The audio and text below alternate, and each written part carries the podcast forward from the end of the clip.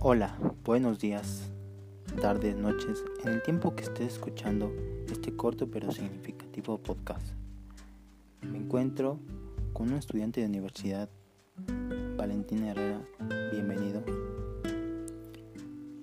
al que le quiero hacer alguna breve pregunta. El medio es el mensaje. Teoría de Marshall McLuhan. ¿Cómo podrías explicar esta teoría? Sí.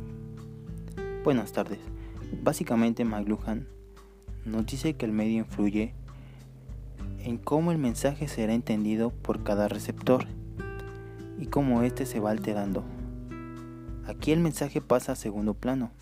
Lo primordial es entender cómo el medio nos cambia la forma de entender el mensaje. Un breve ejemplo sería algo que me pasó a mí en la en mi vida. Hace algún tiempo tuve una novia que era mi vecina.